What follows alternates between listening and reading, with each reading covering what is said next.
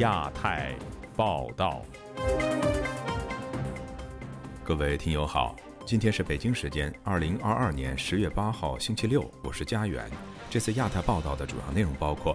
联合国人权理事会否决新疆人权状况辩论，北京的金元外交引发抨击；诺贝尔奖接连揭晓，网友吐槽中国蹭热度再成赢家。胡锡进与马斯克推特互动，言论自由中外有别。本台推出习近平这十年系列报道第五集《失控的外交战狼》。蔡英文宣布，台湾在东南亚投资上升，首次超过在中国投资收益。接下来就请听这次节目的详细内容。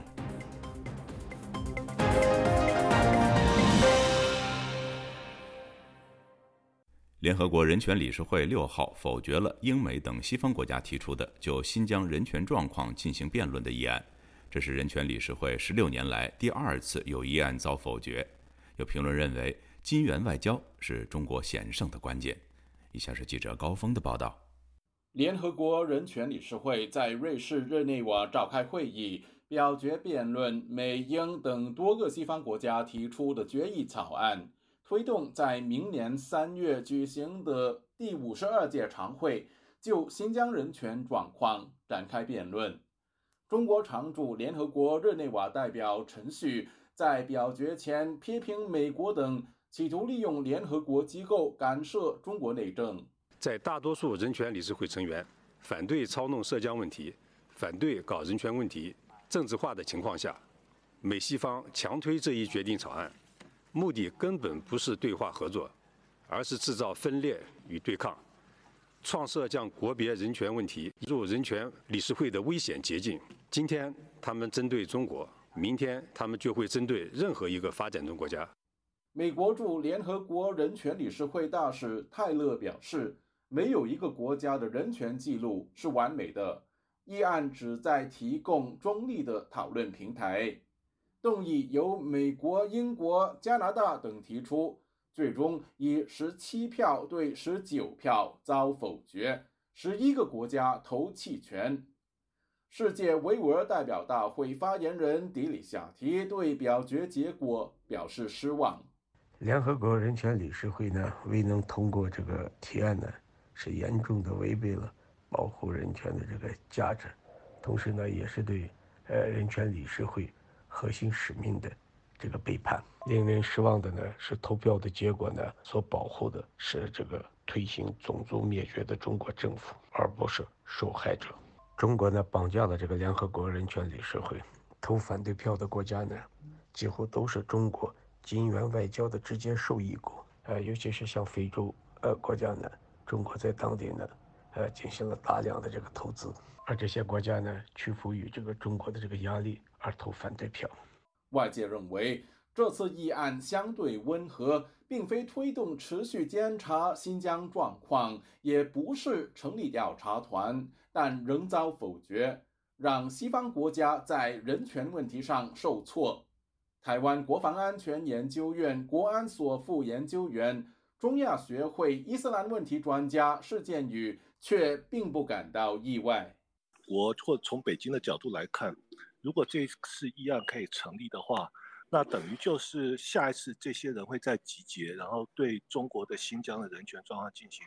更进一步的调查，或者甚至制裁。所以从北京的角度来看，他当然当然要让这次的议案不能通过。不过他这次赢得非常的惊险了。除了他原来的那些非洲老伙伴那些小国之外，其他的那些弃权投票有十有十一个弃权投票的那个会员国，那十一个如果跑掉两三票的话，他他就可能会输掉。那当然里面有几个关键的国家，譬如说印度啦，譬如说呃乌克兰，那还有一些就是中南美洲的国家。我想北京应该用了很大的力量去游说他们，让他们就是置身事外。这是人权理事会十六年来第二次有议案草案遭否决。投反对票的除了中国的盟友，还包括多个非洲国家，以及卡塔尔、阿联酋等波斯湾国家，以及全球最大穆斯林国家印尼。印尼代表表示，不会对穆斯林弟兄姐妹的困境视而不见，投反对票，是由于有关讨论不会带来有意义的进展。台湾学者施建宇则相信，实际利益才是这些国家的最主要考量。真正的问题是，可能没有像他讲的这么冠冕堂皇吧。真正的目的是，呃，中国“一带一路”在印尼有很大的投资的项目，那他不可能放弃这些投资的项目，然后说去制裁或者讨论新疆的这个穆斯林人权状况的议题。基本上，印尼就是被中国收买了，就这么简单。利益交换才是真正的考量嘛，也不仅仅呃印尼而已。那个中东的国家也有投反对票的，就他们跟中国站在一线，而他们认为说，在意识形态上，他们真正的敌人反而是西方国家。新疆的人权的问题对他们来讲是次要的，他们自己国家内部的人权也不见得的人权记录有多好。部分舆论形容新疆辩论草案遭否决，对于联合国人权理事会是沉重打击。联合国的人权理事会本来就是一个政治协商的地方，它不见得是一个捍卫人权有效的地方。如果对中国新疆问题要实施真正有效的呃的解决的话，必须西方西方国家呃要对中国进行有效的制裁。就是明年欧洲会不会因为乌克兰战争造成的这个经济的停滞？对中国进行让步，这都是一个观察的指标。无论是呃去年的呃伦敦的维吾尔人民法庭，或者是今年的联合国人权高专那个报告，基本上都可以当成是一个初步的证据，让不同的国家呃对中国进行制裁，或者是进行那个法律上、司法程序上的诉讼。中国外交部则重申，涉疆问题根本不是人权问题，而是反暴恐、去极端化和反分裂问题。批评美国和一些西方国家反复借涉疆问题造谣生事，打着人权旗号搞政治操弄，企图抹黑中国形象，遏制中国发展。自由亚洲电台记者高峰香港报道。今年的诺贝尔奖已经陆续出炉，虽然没有中国人获奖，但有多达四所的中国高校和一家官方出版社却声称自己也成了诺贝尔奖的赢家。这一蹭奖诺贝尔的传奇引发舆论热议。请听本台记者唐媛媛的报道。尽管中国的学者和作家在今年的诺贝尔奖中无人获奖，但南京大学、同济大学、西安交通大学、中国科技技术大学等，却仍在各自的社群平台或官网上与今年的诺奖得主攀关系沾光。南京大学在其官方微博上表示。自己成了量子物理大赢家，因为2022年诺贝尔物理学奖得主之一安东·塞林格在2016年被聘为南京大学名誉教授。安东·塞林格同时也担任西安交通大学的名誉教授，因此西安交通大学也没错过沾光的机会，在官网恭贺西安交大荣誉教授安东·塞林格荣获2022年诺贝尔物理学奖。而中国科学技术大学则更加高调。该校在官微表示，安东·塞林格得奖是中国科大相关团队在该领域做出的重要贡献，因为安东·塞林格是该校院士潘建伟留学时候的导师。而近日，潘建伟团队有重大科学发现，将发表于国际期刊。与此同时，同济大学则在其官方微博庆祝该校名誉教授再获诺贝尔化学奖，因为得奖者夏普莱斯教授为同济大学名誉教授，而夏普莱斯已于2001年得过诺贝尔化学奖。除了上述四所中国大学外，今年的诺贝尔文学奖由法国作家安妮埃尔诺获得。中国官方人民文学出版社则在微信公。中号宣称，二零二二年诺贝尔文学奖揭晓，人民文学出版社作家获奖。该贴文底下有网民贺喜留言，甚至连安妮埃尔诺著作的中文译者一并恭贺。不过，也有许多网民抱怨，这标题搞的，还以为是中国作家赢麻了。据悉，人民文学出版社一年出版上千位作家的作品。如果这一蹭奖逻辑成立，每年诺贝尔文学奖得主都会是这家出版社的作家。因此，也有网民指出，只要出版了他们的书，就是咱们中国的，中国包揽了所有诺贝尔奖。真的赢麻了。中国社会与诺贝尔奖蹭热度的现象行之有年。一则有关中国科大女婿荣获二零一三年诺贝尔生理学奖的新闻，也曾落为民间笑谈。美国民间组织公民力量创办人杨建立接受本台采访时表示。蹭奖现象在世界各国都有，只要能和诺贝尔学者沾上边，各大学都会拿出来提一提，以增加学校的知名度与影响力。不过，蹭奖发生在中国学界却显得有点奇怪。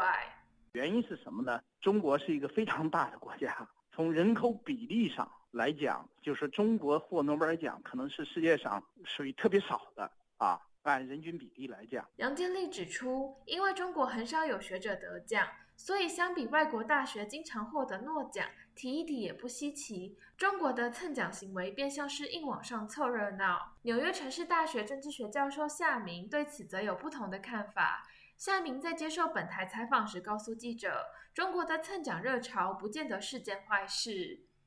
蹭诺贝尔奖，而不是蹭其他的中国那个政府了，像所谓着重那个就是弘扬的这种，比如说红色文学也好。”或者是那个什么传统这些文学也好，当中国的出版界或者呃大学还继续了把诺贝尔奖了看那个非常高的一个标杆呢，那么我觉得这是一件好事情，至少标志着自己呢在中国呢出现的各种倒退了。那么还没有让大学和出版社了，那么进到这种愚昧那个就是蒙昧时代。中国社会急于和诺贝尔奖攀上关系，不过当局却极力希望民众能忘却2010年获得诺贝尔和平奖的刘晓波。原北京大学经济学教授夏叶良表示，在中共统治下这么多年，呃，凡是遇到好事都往自己脸上贴金，遇到坏事都推给别人，那么这个态度呢，往往往是。双重标准的。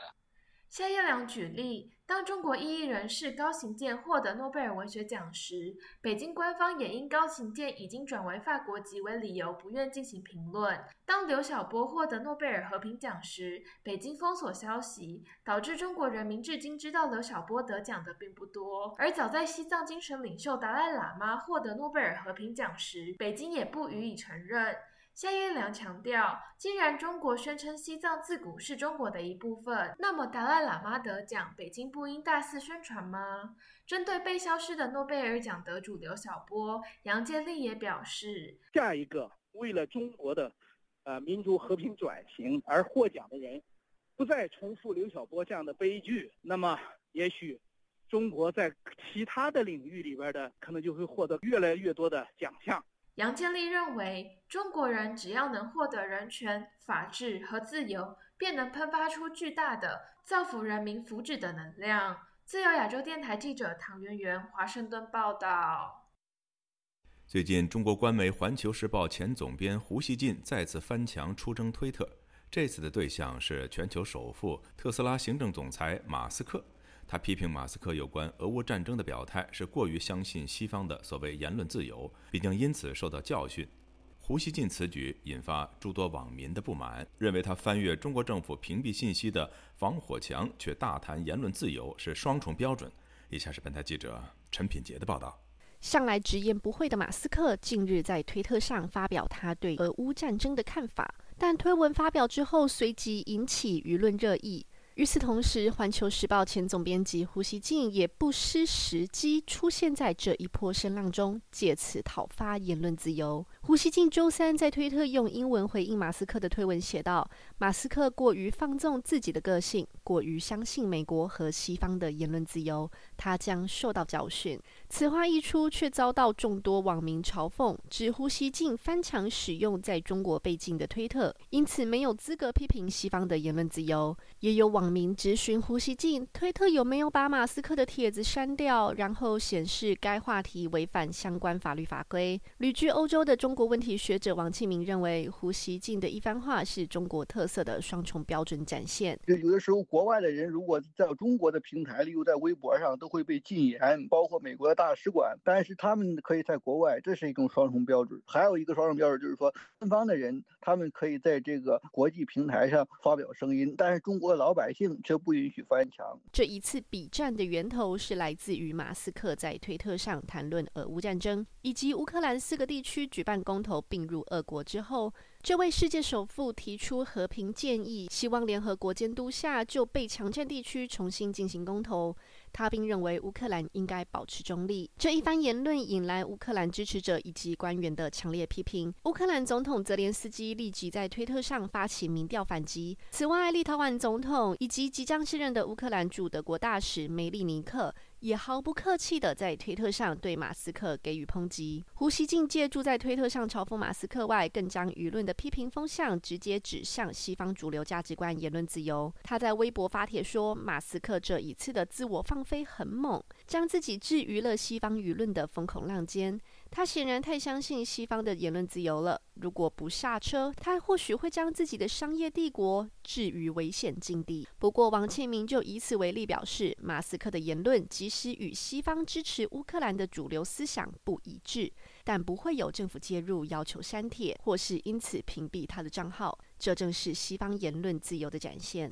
王庆明说。如果他真的想要想有权去批评马斯克，或者说批评西方的话，他们本身应该把那个防火墙撤掉。是吧？允许国民到国外的平台上说话，其他的人到中国的各个平台上自由的说话。这并不是胡锡进第一次翻墙，在海外社媒平台上剑指西方。美国众议院议长佩洛西今年八月访问台湾，胡锡进就在推特上发表可以击落佩洛西的专机等言论，甚至因为用词过激，遭推特一度封锁账号。除此之外，中国外交部发言人华春莹、赵立坚等人也享有翻墙的特权，时常通过推特发表。战狼的言论。湖南时政评论人士郭先生以自身感受到的中国网络防火墙实施言论审查，以及中国官方人士得以翻墙的特权，发表了看法。出于人身安全的考量，他要求匿名接受本台采访。郭先生说。国内这些民众才没有言论自由，你有什么言论自由了？我们有什么言论自由了？你要出去去跟这些人去辩论的话，你首先你还得要翻墙啊，就是因为翻墙就被拘留的都有啊。我们现在连翻墙都不能翻啊，他本身能够翻，他这个东西都是经过统一的。中国国家领导人习近平上台以来，当局针对网络信息的审查日趋严厉，试图以 VPN 软件翻墙浏览推特、脸书或是油管等外国网站的网民，遭警察上门传唤、喝茶、约谈。当局还同时以强制删帖和封号等手段，对发表不利于政府言论者给予判刑处罚。自由亚洲电台记者陈品杰华盛顿报道。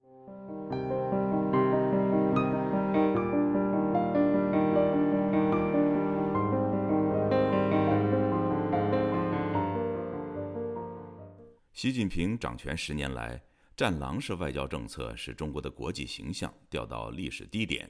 一度被视为大国外交核心的一带一路倡议，似乎正在被各国所诟病。而当中国的国际地位四面楚歌时，习近平在国内鼓动的民粹主义也无疑正面临进退两难的境地。在中共二十大召开前，本台推出《习近平这十年》系列专题节目，以下请听本台记者唐佳杰制作的第五集《失控的外交战狼》。二零二零年三月。在离克里姆林宫不远处的智库卡内基莫斯科中心，年轻的学者马铁木出世提升。他发表了一篇关于中国向中亚拓展势力的概述文章，探讨北京如何透过软实力、贸易、军事、基础建设投资等手段，深入影响这个区域，以及中亚国家对中国扩张的恐惧。这篇文章很快得到许多研究中国外交的学者认可及转发。此时，来自中国驻哈萨克斯坦大使馆的高级外交官焦怀新却用粗俗的俄语在文章下批评留言写道：“中国哪有在扩张？这是什么智障评论？这样的学者只是白痴。”马铁木说：“他第一时间被吓坏了。”他的用语非常的诡异，又很咄咄逼人。对我来说，这是很让人惊讶的。其实也就是那个时候。战狼外交的行动就开始在全世界活跃了起来。国家副主席习近平刚刚结束在墨西哥的访问。中国外交战狼的养成是有迹可循的。早在2009年，习近平以国家副主席身份出访墨西哥时，就直接直白地说，批评中国事务的外国人是吃饱没事干。有些这个，呃，这是吃饱了没事干的外国人呢，对我们的事情指手画脚。中国。一不输出革命，二不输出饥饿和贫困，三不去折腾你们，还有什么好说的？面对全球，二零一二年习近平逐渐掌权以来，他的外交政策更清晰地摒弃了邓小平时代的韬光养晦。第一任总书记时期，习近平把外交部的预算增加了一倍，并设立协调机构，集中管理控制。他针对外交事务的讲话，比中共历史上任何一位总书记还要多。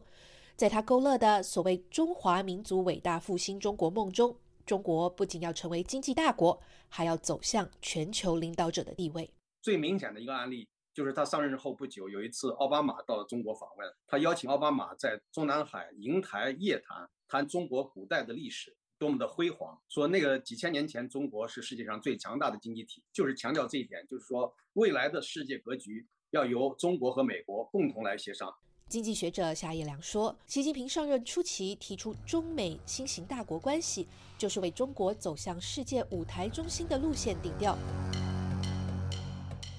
二零一三年，习近平给外交官、党媒记者、各级官员一个更具体的任务：讲好中国故事，传播好中国声音。为做好宣传，中央金库大开。一份二零一五年的研究发现，中国每年在对外宣传注入的资金至少达到一百亿美元。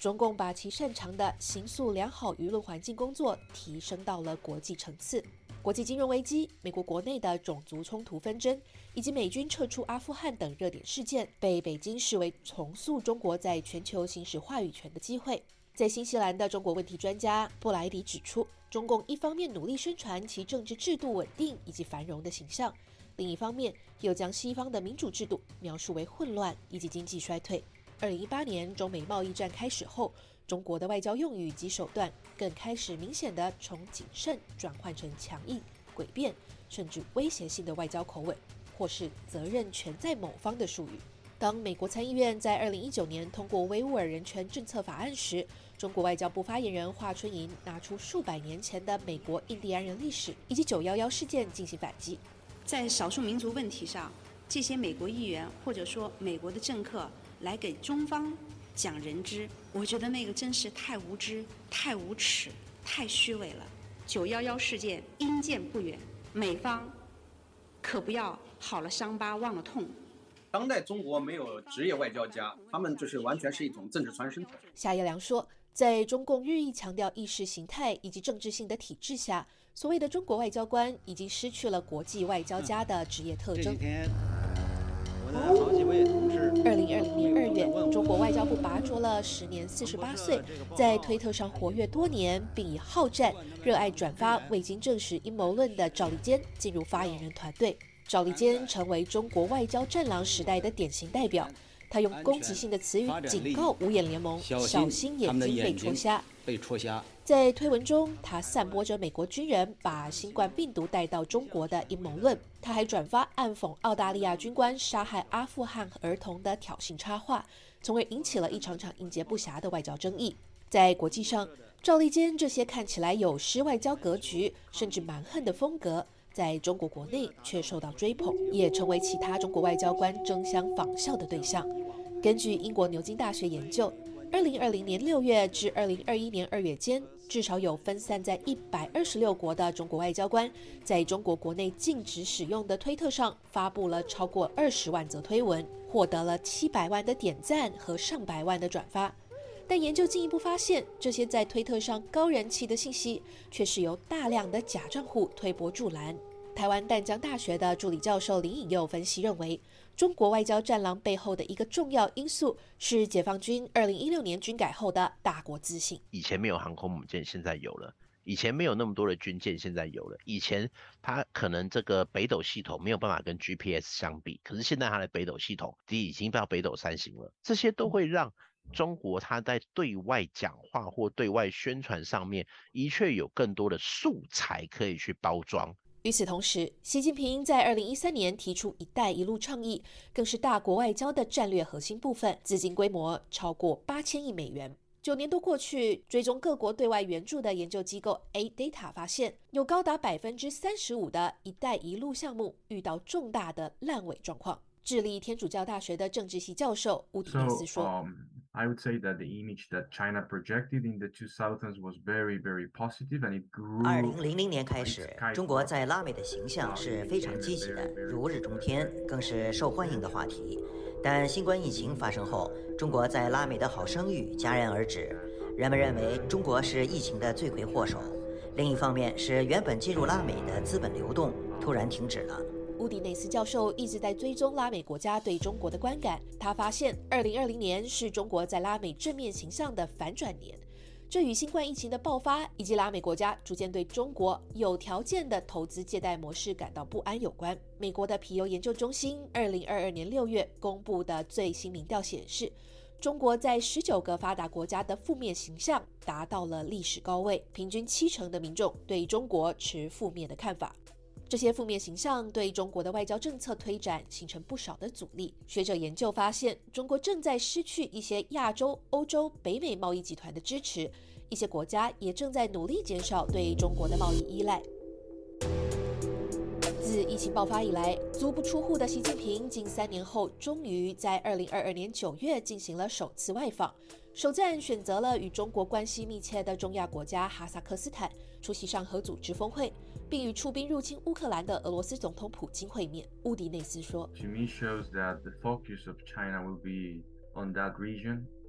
对我来说，这表明中国将外交的重点放在该地区。中国在接下来的几年中，可能更加向内看。”把重点放在与俄罗斯及其邻国的关系上，保证能源供应，并确保经济仍然增长到足以不陷入经济危机。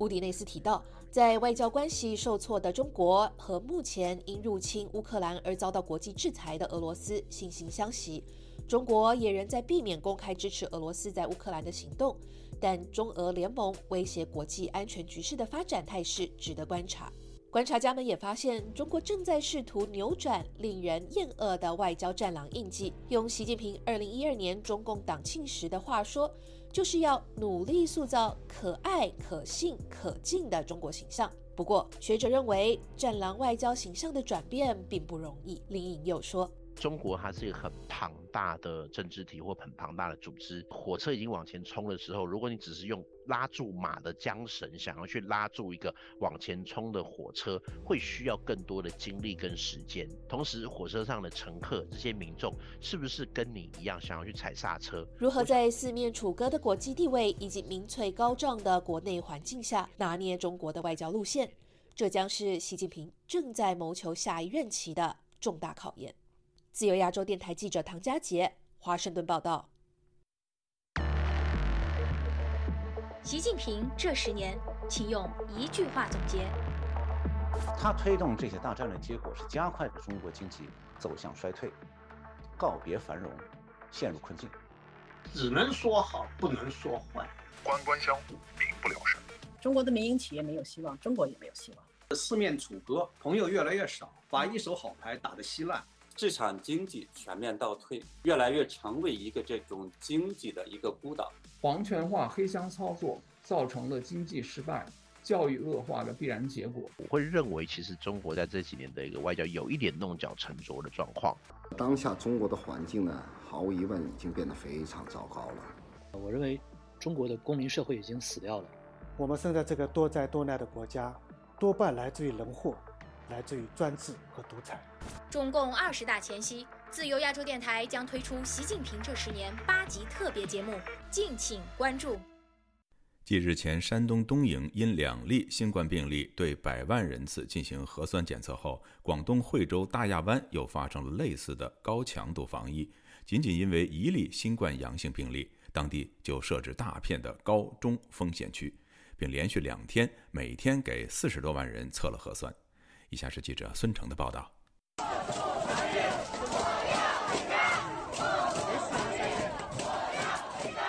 这段声音是广东惠州市大亚湾区的居民小区华润小径湾的业主们在十月六日聚集起来进行抗议时喊出的口号。在十月五日那天，由于华润小径湾六期二十二栋确诊了一例外省游客新冠阳性病例，当局就将华润小径湾六期的十栋居民楼和一批商业配套设施划为高风险区。又将整个小径湾的一百多栋居民楼都划为中风险区。根据惠州大亚湾区新冠疫情防控办于十月五日发布的消息，从当天早上开始，华润小径湾所在的霞浦街道被划定了大片的高中风险区。大亚湾区全域除高中风险区外，都变成了低风险区，其中高风险区实施足不出户上门服务，中风险区实施人不出区错峰取物，低风险区实施个人防护，避免聚集防疫措施。花了两千多一晚来住这个酒店，然后就变成了在这里只可以在阳台看风景。然后这一家应该是今天的要举办的一个婚礼，现在应该也取消掉了吧？想想新人要通知他们的宾客说我们的婚宴取消了，挺好玩的。好吧，我们还是喝一杯吧。这是一位从深圳前往惠州小金湾度假的女士，在入住当地的艾美酒店并遭遇封控后录制的一段视频的声音。在视频中，他坐在酒店的阳台上，看见外面的一处露天庆典现场虽已布置好了设备，却空无一人。他所在的爱美酒店是当地的五星级酒店，在中国十一假期期间入住一晚需要两千四百至两千五百元人民币，但在入住之后，他被封在了酒店里。目前，这段视频已经在中国社交媒体抖音上流传开来。惠州小径湾毗邻深圳，是一处深圳居民节假日度假的去处。喊出“过度防疫，我要回家”口号的华润小径湾业主中，就有不少人是在这个小区置办房产用于度假的深圳中产阶级市民。记者在十月七日致电了惠州市政府热线，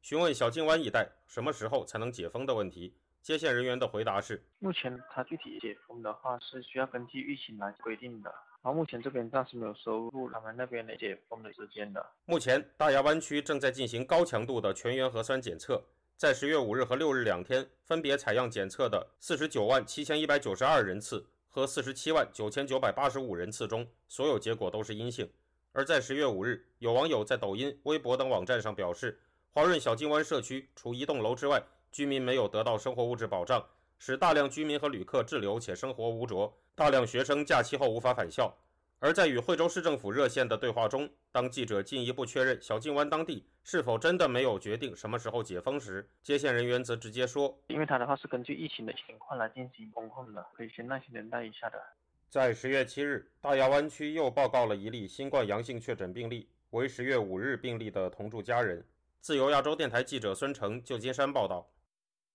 河南省近期出台招揽高端人才的政策，向全日制博士研究生或副高职称以上的青年优秀人才提供中层副职以上的待遇，引起网民非议。请听记者陈子飞的报道。河南省政府国资委近期出台政策，以打造高学历、高专业技术和高水平技能人才等三高团队为目标，列出二十条招揽人才的新规定，希望能解决当地人才工作短板的情况，更为新入籍拥有博士研究生学历的年轻优秀人才提供中层副职以上的待遇，同时也会按省财政奖励提供一比一的涨补，吸引高端人才加入。博士生能享有忠诚副职待遇，引起网民热烈讨论。有网民批评，读博士就能不论经验和表现，享有高规格待遇。也有网民转发河南川镇银行爆雷贴文，访问谁敢到当地工作？家乡在河南的时事评论员李伐天表示，新办法引起当地民众的关注，同时也引发不少质疑。他表示，河南是全国最多烂尾楼的地方之一，也是川镇银行爆雷最先的地方，民众都不相信政府和国有企业有能力以高等的待遇招揽人才。他相信，正因为河南省的形象太差，当地政府想要借此机会改善形象。李伐天表示，在中国的体制下，特别是政府和国有企业招揽人才时，除了看学历，也要有关系。他质疑这次招才计划是为了聘用关系户，打开方便之门。就业压力大，关系户啊，也有学历的、没学历的，这个也不好找工作。通过这个方式呢，可以。增加新招人员，借机安排这些不好就业的这些关系户，找了这样一个理由借口，以招人才的名义招进去，就是说白了，能安排一下自己的人，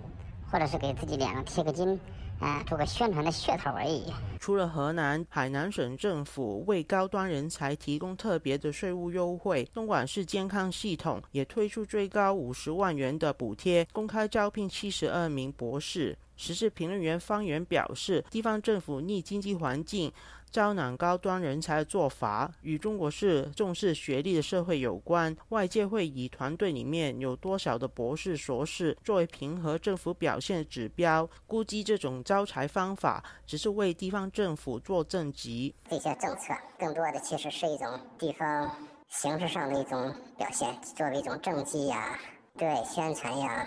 更多的是一种形式大于内容。最终只能沦为一些地方政府在配置上、对宣传上的一种所谓的数据吧。经济学者施英表示，中国经济下行是不争的事实，但二三线的城市在此时选择高调和高待遇招揽人才，看似与经济大环境出现矛盾。但他认为，因为宏观调控力度有限，政府只能借用高待遇招才做宣传，向市场发放信号，中国发展仍然向好的假象，以稳定投资者和公众的信心。现在开始强调中国是一个人力资源大国。人才资源大国，就是因为现在中国呢拿不出什么东西来，就是那么他只能拿人才来说事。无论是哪个部门，那么招揽职位人才，只是做样子的一个表面工程而已。给特别是外资啊，高高科技企业呢释放一个信号，就是中国依然是人才资源和人力资源的双重大国，给他们画一个大饼嘛，说多么的美好。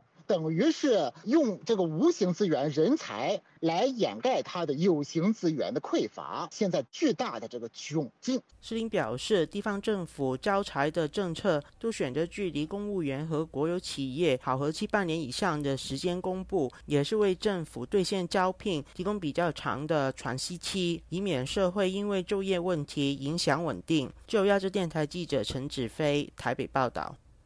美国苹果公司上个星期宣布，计划在印度组装其新型手机 iPhone 十四。该公司寻求在中国以外推进制造业多样化。有分析认为，苹果公司此举标志该公司产品的制造策略将发生大的转变。请听本台记者古婷的报道。苹果公司上周一宣布，开始在印度组装 iPhone 十四。也是苹果首度推出的新款 iPhone 后，第一次决定在中国以外的区域生产。预计今年将有百分之五的 iPhone 十四生产将转移到印度，这比分析师预期的时间更早。中国网络科技业内人士庞新华本周五接受本台采访时表示，苹果此举有着长远的规划，也因应了美国政府禁止向中国输出先进技术和产品的策略。他说。那肯定是为供应链撤出做准备，因为下一代的通信技术已经不太依赖电信啊等等。其实中国这块市场在未来可预见的几年之内，对大部分的这个国际型的厂商应该没有什么太大的吸引力。日本媒体周三援引消息人士称，苹果正在和供应商磋商，希望首次将部分苹果耳机的生产转移到印度。而另一家 iPhone 的中国代工厂商立讯精密以及子公司也计划在印度生产苹果耳机。最近一系列信息显示，苹果正在逐步将其供应链转移到印度或其他地区。对此，庞新华说：“苹果等在华的众多西方科技公司逐步将供应链移向中国以外地区，主要是受到国际、国内政治环境影响。那肯定是政治原因，因为你比如说，如果要是用星链技术的话，或者用卫星通信技术的话，那么的话，它整个国它整个国家对通信信息的流动就没有办法控制了，它肯定不会允许这种技术。”进入中国市场，那么很有可能中国的电信和西方的电信完全变成了泾渭分明。那么一些面向国际市场的手机厂商恐怕就不会再对这块市场单独开发一个这个适应它这个电信的芯片的这样一个手机了，这块市场几乎就没有了。周二有媒体报道称，今年四月以来，苹果从印度出口的 iPhone 总值已突破十亿美元，主要输往欧洲和中东地区。截至明年三月，在印度生产的 iPhone 总值将达二十五亿美元。投资银行摩根大通的分析师认为，到二零二五年，苹果的所有 iPhone 中有百分之二十五可能在印度组装。财经评论人士司令对本台表示。最近三年，中国各行业都面临着更为复杂多变的营商环境，而疫情清零政策更令企业经营雪上加霜。除了外资企业转移，就连民营企业也在海外寻找出路。像苹果还有富士康等等，包括他们相关的上下游产业，可能在这次向印度的这场大转移当中啊，会带动很多这个相关行业的，包括上下游的供应商、分销商和贸易商在内的，都会向印度转移他们的这个生产线和办公基地。这个大的趋势现在才是刚刚开始的。斯林认为，由于运费和劳动力成本不断增加，中国作为国际制造业大国的吸引力正在消失。他说：“这个行业呢，需要大量的这个廉价劳动力出现在生产线上，而且是在没有任何疫情封锁限制的情况下，能够自由的进行流动。符合这个条件的，除了越南、柬埔寨还有东南亚这些国家之外，那么下一步呢，苹果公司就把矛头和眼光对准了印度。”自从2017年起，苹果开始在印度南部的泰米尔纳德邦生产 iPhone。今年6月中旬，印度驻台湾高级外交官表示，印度将斥资300亿美元全面改造其科技行业，并建立一条芯片供应链。自由亚洲电台记者古婷报道。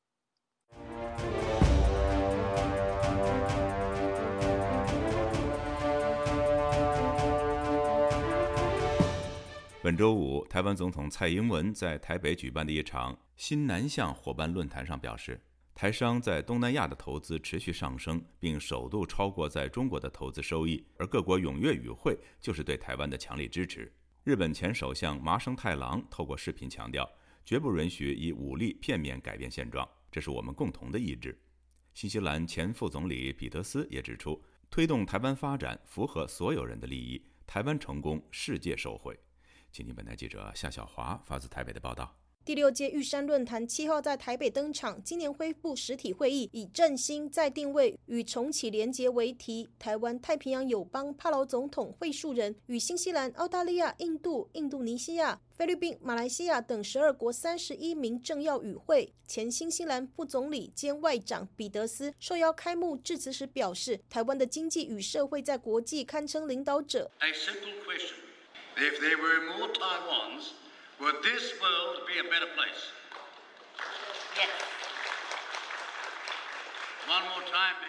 他向与会者抛出问题，我们要扪心自问，如果更多的台湾们，世界是不是会变成更好的地方？这个答案毫无疑问是，是的。也不容置疑。彼得斯称台湾的时候没有使用国家、地区或是地方，而是在语句间把台湾加上了复数。彼得斯提到，台湾一直是专制体制的受害者，台湾和台湾人民并不是处在政府的威胁之下，也不是在悲惨的处境之下，恰恰相反。而这件事情本身就值得庆贺。彼得斯强调，今天来到这里没有任何私心的考量，只是希望能够共同的一起成长。台湾 believes in freedom. So do we. Taiwan believes in democracy. So do we. 彼得斯强调，台湾相信自由，我们也是；台湾相信民主，我们也是；台湾相信法治，我们也是；台湾公民有权利质疑政府，我们的国家也是如此，所以我们一同合作。彼得斯认为，就经济发展而言，这个也符合所有人的利益，如同台湾一样，成长是值得追求的目标。今天到此，只是正视一个事实：台湾值得肯定，攸关全球利益。只要和平得以持续的维持，世界将因为台湾的成功而受惠。前日本首相、现任日本自民党副总裁的麻生太郎众议员透过预录的影片致辞时强调，绝不允许以武力片面改变现状。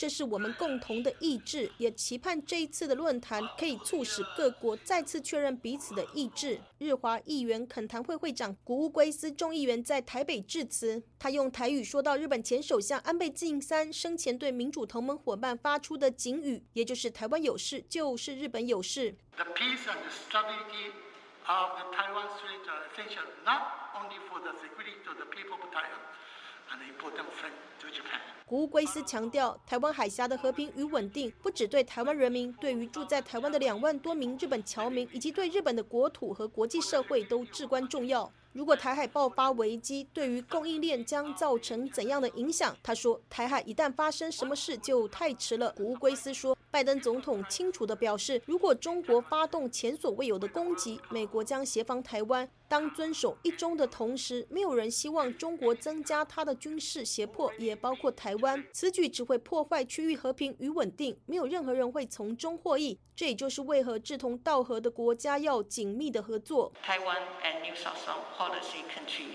Achieve a new high of 149 billion US dollars last year. 蔡英文总统致辞时则细数六年来台湾推动新南向政策的红利。蔡英文说，去年台湾和新南向伙伴国家的双边贸易额创下了一千四百九十亿美元的历史新高。今年第一季台湾上市公司的新南向投资收益首度超越了对中国的投资收益。蔡英文还说，瑞士洛桑管理学院公布的二零二二年世界竞争力年报。台湾排名全球第七，每千人研发人力的指标则高居世界第一。蔡英文表示，台湾站在对抗威权体制威胁的第一线，在建构印太发展新架构上，台湾是不可或缺的伙伴。各国踊跃参与会议，就是对台湾强力的支持。自由亚洲电台记者夏小华台北报道。不惧中国的威吓，加拿大五名国会议员定于本周末抵达台湾访问。启程访台前夕，加拿大众议院也齐声表达对台湾的支持。跨党派议员无异议通过了支持台湾加入世界卫生组织和大会的动议案。另一方面，安全情报局官员提醒国会议员们不要携带个人电脑和手机访台，以免遭黑客入侵。以下是记者柳飞的报道。五名加拿大跨党派众议员将于七号晚间启程前往台湾访问，包括加拿大自由党议员兼国会国际贸易委员会主席史葛洛和自由党的议员艾可诺、保守党的议员李维斯和马泰尔，以及魁人政团的议员希瓦德川布雷。史葛洛出席驻加拿大台北经济文化代表处在渥太华举行的国庆酒会时，表达访问台湾的欣喜之情。他说：“这次访问将进一步促进加台两方的经贸、文化等联系。未来有很多工作要进行，例如加台双方的贸易协定、投资开发等。台湾能帮忙，加拿大也能帮忙，让彼此的关系更上一层楼。”身为加台国会议员友好协会主席的史葛洛，在八月中旬宣布访台计划后，就遭到中国政府的警告，称如果加拿大干涉台湾事务，将采取强有力的措施。渥太华对于此次的议员访台也高度戒备，因此史葛洛透露，为了确保安全，加拿大安全情报局官员建议他们将电脑和智能手机留在家里，只携带一个临时性的简易手机到台湾就好。八月，一家美国网络安全公司发布了报告，提到一个与中国政府有关联的黑客组织“红色阿尔法”，多年对各国政府、智囊团和媒体进行间谍活动。随着台海局势升温，这个黑客组织近来对台湾特别感兴趣。就在国会议员代表团要启程前往台湾之际，加拿大众议院跨党派议员以三百二十五票赞成、零票反对，一致支持台湾全面参与世界卫生大会与世界卫生组织的动议案。当议长宣布动议案通过时，全场响起了掌声。I declare the motion carried. 投票之前，许多众议员纷纷发表演讲，提到支持台湾加入国际组织的重要性。执政的自由党议员特恩布尔说：“This exclusion has negative impacts not only on the 24 million people of Taiwan。把台湾排除在外，不仅对台湾两千四百万人民不公平，对全球社区也都有负面影响。现在全球面临公共卫生、气候变化和环境治理等问题。”需要世界一起合作，不能忽略台湾的成功经验。保守党议员吉努斯进一步从地缘政治角度来分析支持台湾的必要性。他说：“俄罗斯侵略乌克兰是对西方敲响了一个警钟。如果要遏制中国掀起台海战争，必须要及早做出反应。” We need to be clearer and firmer up front in trying to deter that invasion. I I think. 我们需要更清楚、更坚定地去阻止中国对台湾的侵略企图，因为过去我们没有对普京发出足够严厉的震慑，他才对乌克兰发动战争，这让很多人的生命和生活受到折磨。因此，我们要发出强烈的声音，支持台湾。台湾政府派驻在加拿大的代表曾厚仁说：“中国威权扩张危及了区域和平稳定，很感谢加拿大朝野各界不畏惧中国的霸权，在多个领域展现对台湾的支持。”自由亚洲电台记者柳飞温哥华报道。中国当局针对台湾的武力威胁日趋升级之际，台湾经济部负责官员就有关台湾为因应台海形势的可能冲突而储备关键物资的消息，向本台做出了回应。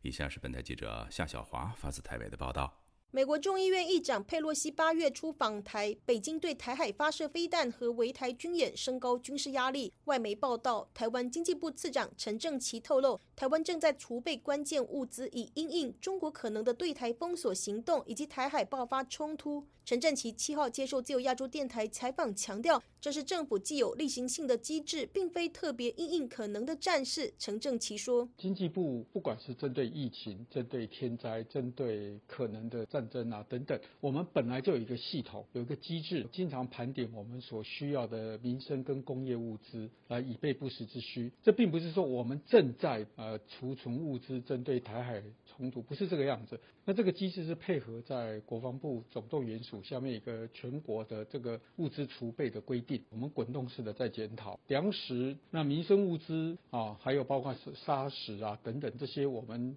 包括这个能源，像油啊、气啊，我们都有储备。至于储备时间有多长，陈振奇只表示经常性的检讨，配合国家安全体系业务执行。另外，对于半导体原料也是台湾重要的生产物资，他表示也会经常的盘点需求，目前的储备量都充足。陈振奇提到，疫情期间这个机制就发挥了作用。他说，疫情期间。很多物资在供应上，在国际间都受到冲击影响。那么在台湾，大家都感受到都还相当的平顺，好，就是因为我们有这个机制，透过这个跟相关业者的对话平台，平常在盘点收集资讯，所以呃，这个机制其实是非常有效。经济部指出，从 COVID-19 疫情之后，经济部与指挥中心合作，快速增加了口罩的生产线，让日产超过一千万片，其他民生需求徒升徒降，例如卫生纸、酒精罐。头泡面等等，经济部也和业者建立合作平台，从生产、运送到上架销售，不断的精进机制。经济部每个月盘点库存以及持续改良物资储备的做法。台湾国防部智库国防安全研究院国防战略与资源研究所所长苏子云接受自由亚洲电台采访指出，台湾的全民防卫动员法、经济部的能源法以及农委会的粮食法都有把储备物资必要性法制化。苏子云表示，石油、煤炭和粮食三大部分目前的储量都在四个月以上。新的战备物资除了粮食、弹药等传统有形的资产，包括通讯能力、网络能力这些无形的资产，以及涉及基础设备备份等强化防护，应该善用既有的资源。苏子云说。台湾有十万座的无手机的基地台，在战时它可以就是进行联网，这是尽可能减少断讯的可能。台湾的海缆有十五条，暂时可能会被中共切切掉，但是呃现在补上卫星通讯的这一个区块，这样子的话就可以让台湾的通讯跟军用的这个网络都可以维持比较完整的运作，会比乌克兰强健很多。苏子云说，任何国家都不可能无限制的储存物资。那目前就是最少最少，原油有四个月以上，煤炭大概在五到六个月动态的变动，然后粮食在十个月到十二个月左右。哦，那这样就可以争取时间，争取时间的话就可以换取空间，也就是说。重新开辟这个海上的紧急运输线跟空中运输线，那这一点对中共是非常不利的，因为它就是要避免外国势力的介入跟干涉。此外，台湾将举行双十庆典，前总统马英九六号在脸书呼吁蔡英文总统在国庆大会上要阐明中华民国宪法。并厘清与大陆的关系是互不承认主权、互不否认治权，并非两个国家。另外，也呼吁总统府在庆祝大会的看板以及发给中外贵宾的资料中，不要再以台湾国庆日作为国庆的英文名称。马英九提到，蔡英文总统在去年国庆日致辞说，中华民国与中华人民共和国互不隶属，错误的界定与大陆的关系，也违反中华民国宪法和他上任的承诺，遭到对岸批评是新两国论。在两岸急速恶化、引起兵凶战危忧虑的此刻，还要刺激中国大陆吗？最近捐一亿美元加强台湾国防的台湾半导体企业家莲花电子创办人曹新成，则发出声明，题为“请问中国人马英九，你要欺负台湾人到什么时候？”曹新成指出，过去国民党定下的一中宪法是逼迫台湾人去从事国共内战的宪法，是给台湾人带来灾祸的宪法。自由亚洲电台记者谢小华台北报道。听众朋友，接下来我们再关注几条其他方面的消息。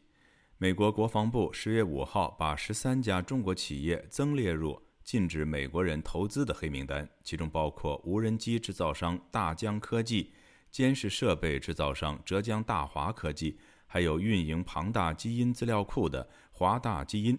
以及从事轨道交通设备制造和销售的中国中车。被列入黑名单的中国企业将被禁止在美国公开买卖证券。去年六月，美国总统拜登首度签署了行政令，禁止美国实体投资五十九家涉及与国防或监控技术有关联的中国公司，包括电信设备制造商华为、芯片制造商中芯国际等。美国国务卿布林肯十月七号发表声明说，美国将继续对支持朝鲜军事和武器发展的相关实体和个人采取行动。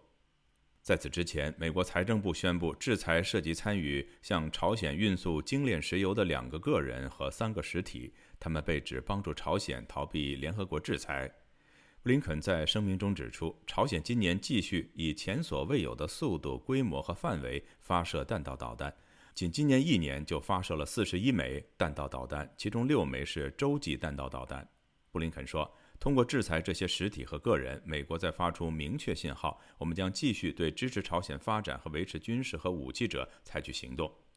据韩国联合参谋本部消息，朝鲜十月六号向朝鲜半岛东部海域发射了两枚短程弹道导弹。所罗门群岛总理索加瓦雷十月六号向澳大利亚保证，不会允许让中国在南太平洋建立海军基地来危害他的国家。据澳大利亚媒体报道，索加瓦雷在和澳大利亚总理阿尔巴尼斯的会晤开始前再次重申，所罗门群岛永远不会设立外国军事设施或被外国政府机构所利用。听众朋友，这次的亚太报道播送完了，谢谢收听，再会。